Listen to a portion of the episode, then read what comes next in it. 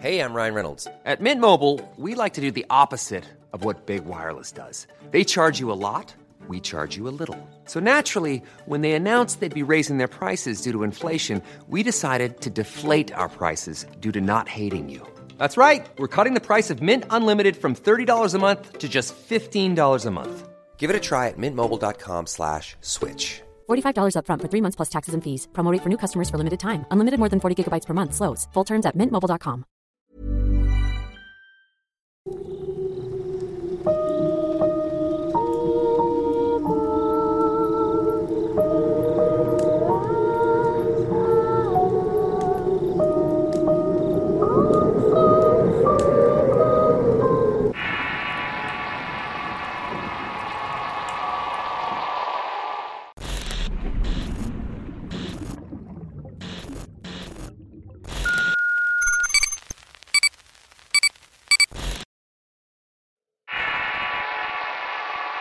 La negrura en mí.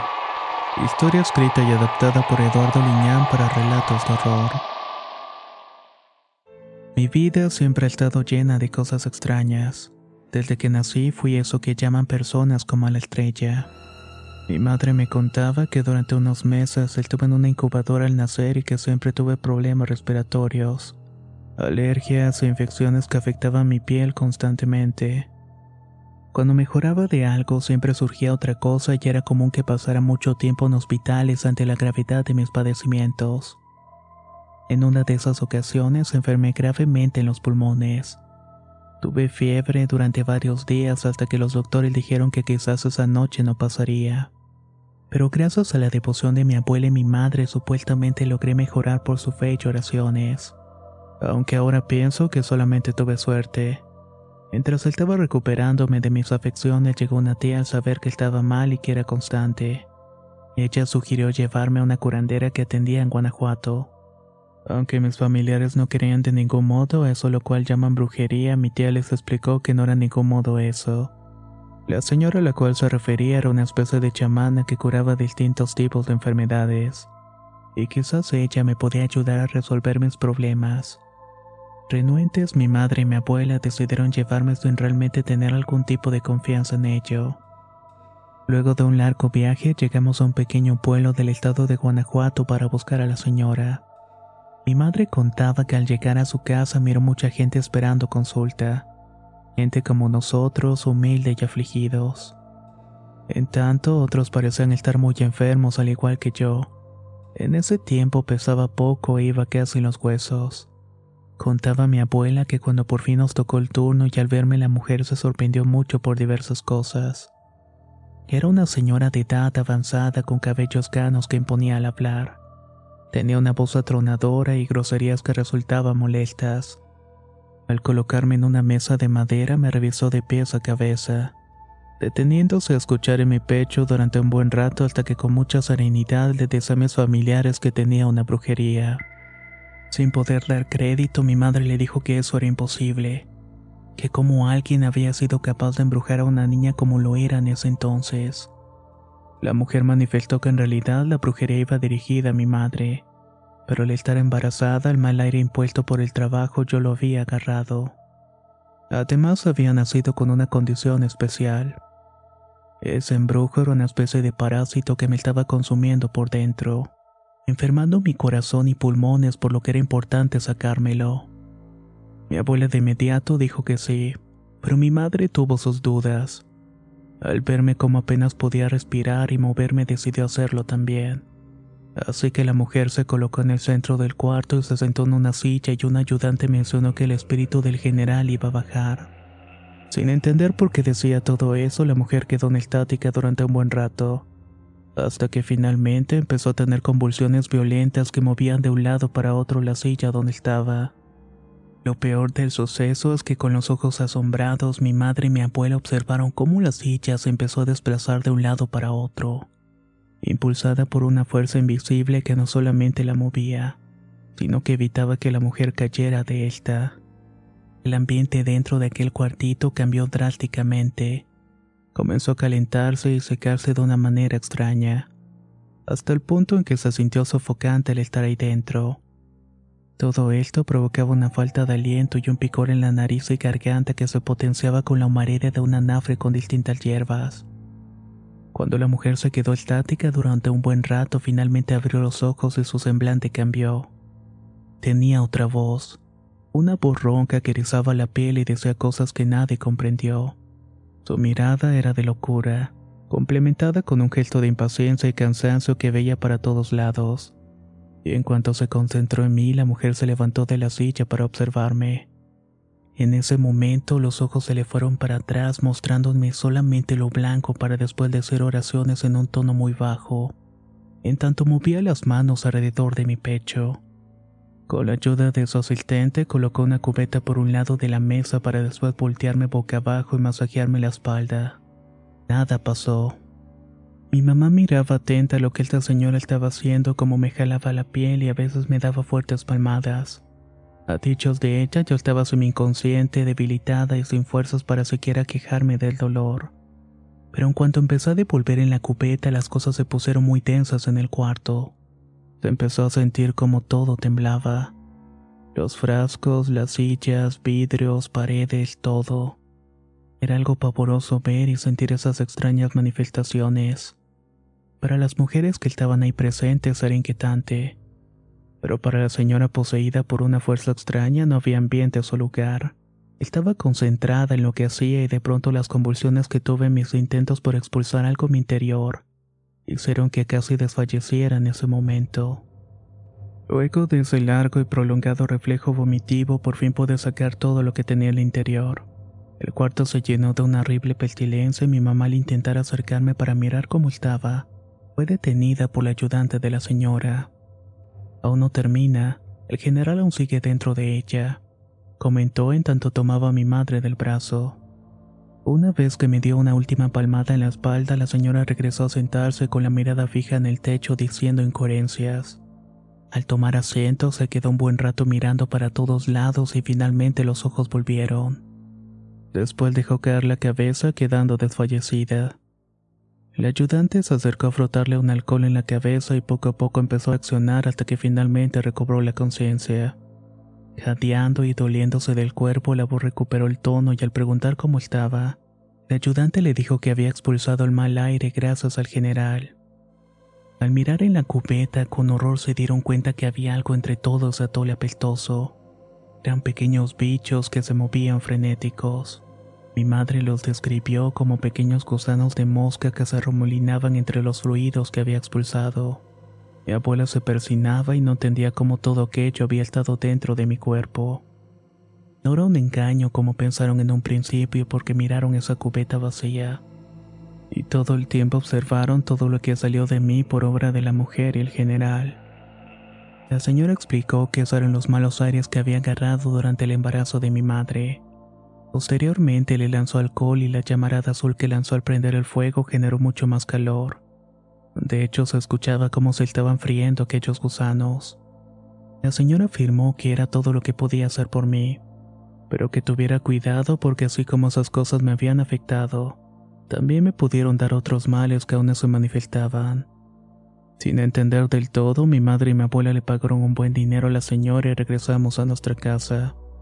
Con el paso de los días me fui recuperando, sin embargo tuve secuelas de mi enfermedad, y no eran físicas, Aquellos males que habían quedado más bien eran espirituales, y se comenzarían a manifestar cuando cumpliría los 13 años. Los eventos de mi enfermedad habían quedado como un lejano recuerdo. Mi mamá se había casado de nuevo con un hombre que ya tenía una hija y con la que me llevaba bien.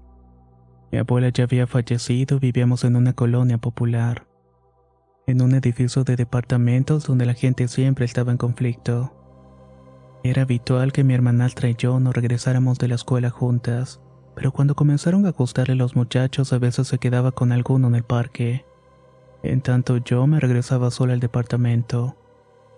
Nuestros padres trabajaban todo el día y no se enteraban realmente de lo que hacíamos.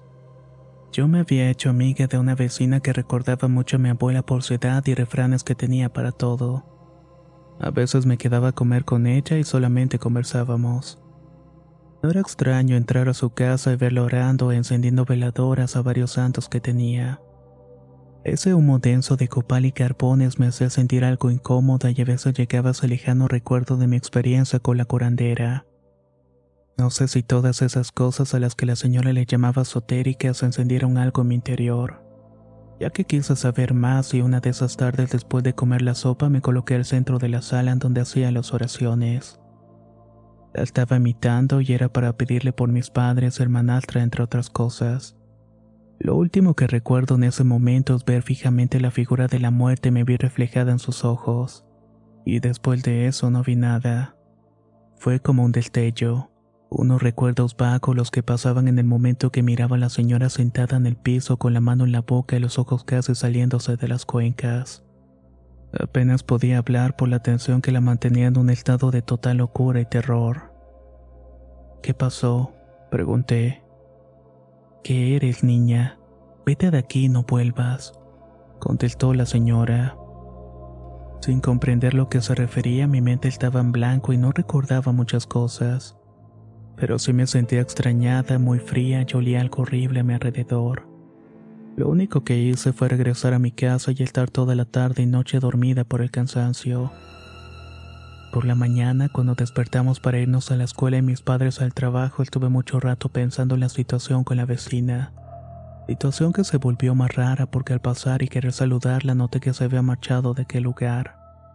La rentera estaba barriendo el piso del departamento y al preguntarle por la señora tan solo me dijo que se había regresado a su pueblo por un familiar enfermo. La verdad es que no le creí. Toda esa mañana en la escuela estuve pensando qué me había pasado y qué había sucedido para que la vecina huyera asustada. Ciertamente la extrañaba y extrañaba su compañía cada tarde que regresaba de la escuela. Esa situación me fue poniendo de malas hasta que una noche en tanto cenábamos aquello mi interior se manifestó. Mi madre me reprendía por alguna cuestión de la escuela y mi hermanastra se estaba burlando de mí. Mientras tanto mi padrastro miraba atento al fútbol.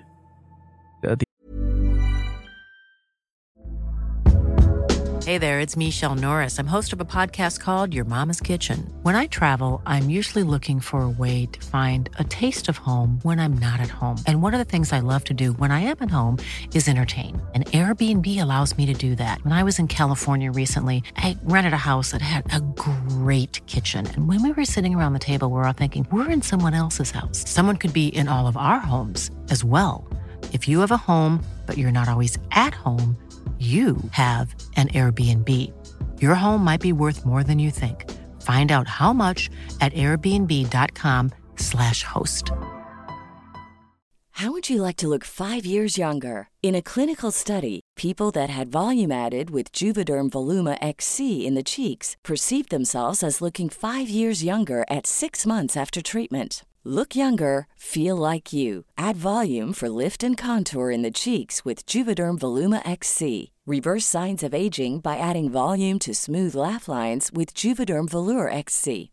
For important safety information and to find a licensed specialist, visit juvederm.com. That's J U V E D E R M.com. Not for people with severe allergic reactions, allergies to lidocaine, or the proteins used in Juvederm. Common side effects include injection site redness, swelling, pain, tenderness, firmness, lumps, bumps, bruising, discoloration, or itching. There's a risk of unintentional injection into a blood vessel, which can cause vision abnormalities, blindness, stroke, temporary scabs, or scarring. Talk to a licensed specialist to find out if it's right for you. Discusión empezó a subir de tono y esa ira en mi interior hizo salir algo. Un sentimiento homicida que nubló mi pensamiento me hizo tomar un cuchillo para irme sobre mi hermanastra. De no ser por la intervención de mi madre, posiblemente le hubiera rebanado el cuello. Aquel primer acto de violencia fue la primicia de varios más. Mi carácter pasivo retraído empezó a cambiar de manera radical. El odio que sentía en mi interior me hacía ver cosas como sombras que iban y venían por todos lados. O escuchaba susurros detrás de mi oído que me ponían de malas y me hacían actuar de forma violenta. En una de esas ocasiones estaba en el aula y hubo un momento en que la maestra me reprendió por alguna razón y después perdí el conocimiento. Esa pérdida de realidad duró un par de horas y desperté en la dirección con dolor en la cabeza. El director estaba con un rostro de preocupación mencionando algo que no pude comprender.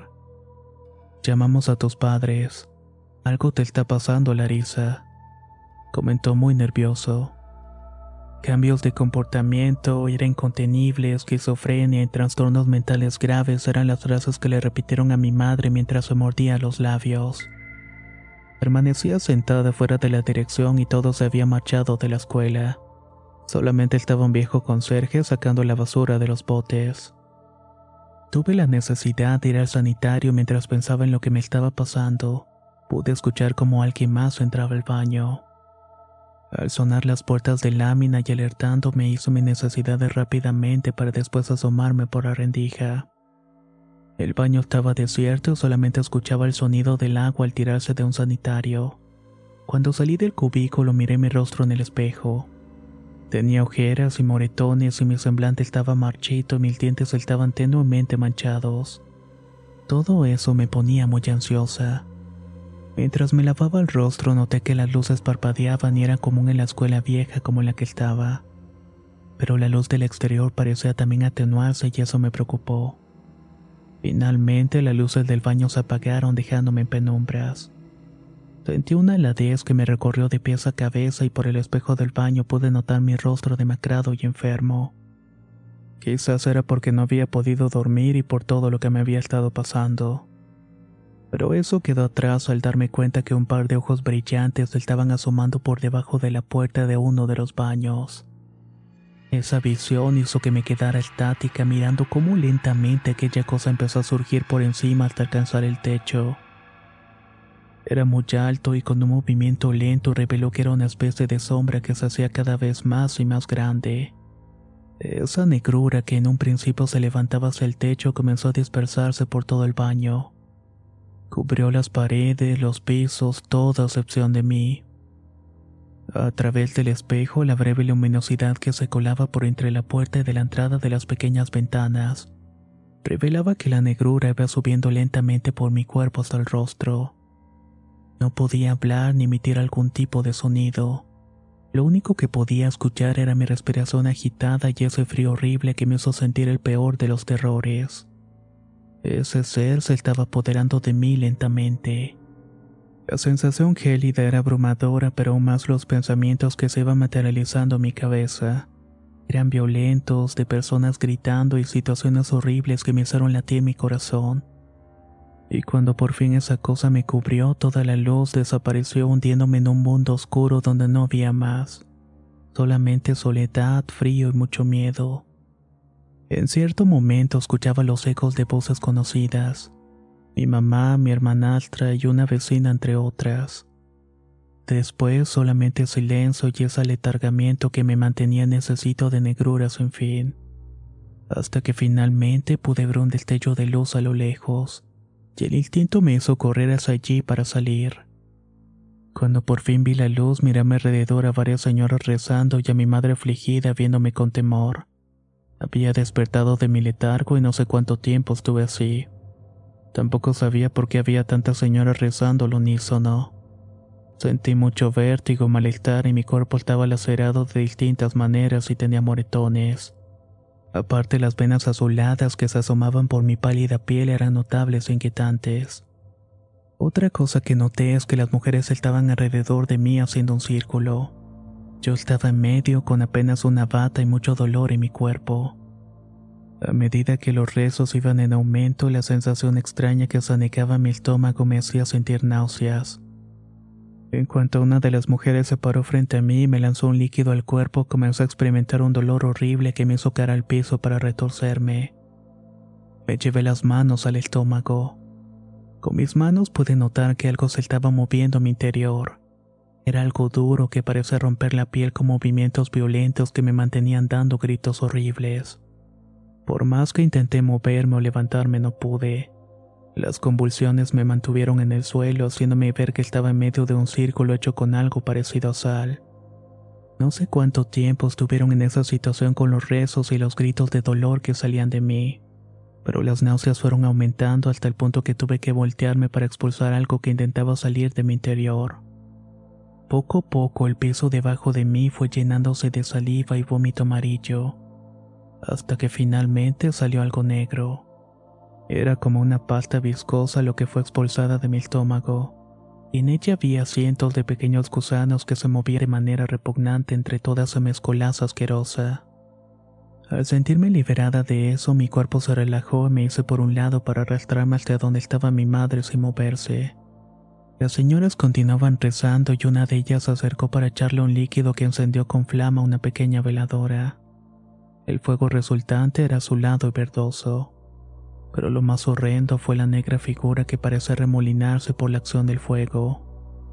No puedo definir esos extraños chillidos y los movimientos de esa masa negra para liberarse. Era como si aquello tuviera vida propia sentía el calor horrible emanar de esto. No terminaba de sorprenderme con eso cuando esa cosa se levantó de las llamas y pensé que iba a pasarme lo mismo que en el baño, que otra vez se iba a apoderar de mí pero las señoras en los rezos le ordenaron esa cosa maligna que surgía de entre las llamas que se retirara, que se fuera a la oscuridad de donde había salido. Minutos después aquello simplemente fue consumido por el fuego hasta que no quedó nada, solo unas manchas negras en el piso. Cuando todo terminó, mi madre corrió a abrazarme y me cubrió con una colcha que olía a flores y se conforme relajó. De hecho, me quedé dormida inmediatamente. Cuando desperté íbamos en camino a la casa y mi hermanastra me estaba cepillando el cabello, en tanto mi madre y su esposo estaban platicando algo. Nunca antes vi la ternura en sus ojos ni que estuviera preocupada por mí. Al preguntarle qué había pasado, mi padrastro detuvo la marcha del auto y estábamos a mitad de la carretera. Me hicieron salir del auto y caminar para sentir la fresca bruma del cerro alto donde estábamos. Después me senté junto a mi madre en una especie de mirador y me contó la verdad. Había pasado 20 días desde el suceso en el baño donde perdí la conciencia y esa cosa oscura me envolvió. Fui encontrada tendida y a partir de ahí comenzaron a sucederme cosas inexplicables. Fueron noches en vela intentando evitar que me hiciera daño con mi propio cuerpo. Según mi madre, el espíritu oscuro que me atormentaba desde que nací había vuelto a surgir. Eso cambió mi cuerpo, mis ojos, boca, piel. Todo comenzó a ennegrecerse y lo que salía de mi boca además de blasfemias era un vómito de color oscuro, tal cual como había arrojado días antes. Mi mamá mencionó que un familiar suyo había conjurado algo tan maligno para dañarla, y al no poder hacerlo, se mi cuerpo nonato y siempre lo tuve conmigo. Ese mal aire me acompañaría toda mi vida, según le habían dicho las mujeres que me ayudaron a exorcizar el mal que tenía en mi interior. Pero en algún momento iba a volver con más fuerza. Así que debíamos estar atentos a los cambios de humor. Había cosas que no entendía y mi mente infantil no comprendía tampoco por qué mi mamá revelaba esas cosas tan horribles. Tan solo la abracé y no quise saber más del asunto. Estaba y me sentía más o menos bien y con el tiempo me recuperé y esta situación de igual forma quedó en el olvido. Al menos hasta que cumplí los 20 años. Mi hermanastra se casó y se fue a vivir fuera del país. No tengo más contacto con ella actualmente. Mi padrastro murió en un horrible accidente de carretera y mi madre está recluida en un asilo de enfermos mentales ya que después de la muerte de su esposo cayó en la locura que le hizo intentar quitarse la vida en varias ocasiones. Pero además de eso mencionaba que el espíritu oscuro había ido por ella. A veces la iba a visitar, pero después comenzó a soñar con estar ahí nuevamente rodeada de oscuridad. He comprendido que alguna de esas noches me va a volver a envolver y hacer cometer atrocidades. He comenzado a buscar ayuda y todas las mujeres que me han ayudado a mi familia han muerto. No sé qué fin va a tener todo esto. Tampoco sé si quiero quitarme lo que habita dentro de mí y me seduce con ese poder inigualable que el mal puede ofrecerte. Y quizás un día lo abrace nuevamente para no dejarlo ir esta vez.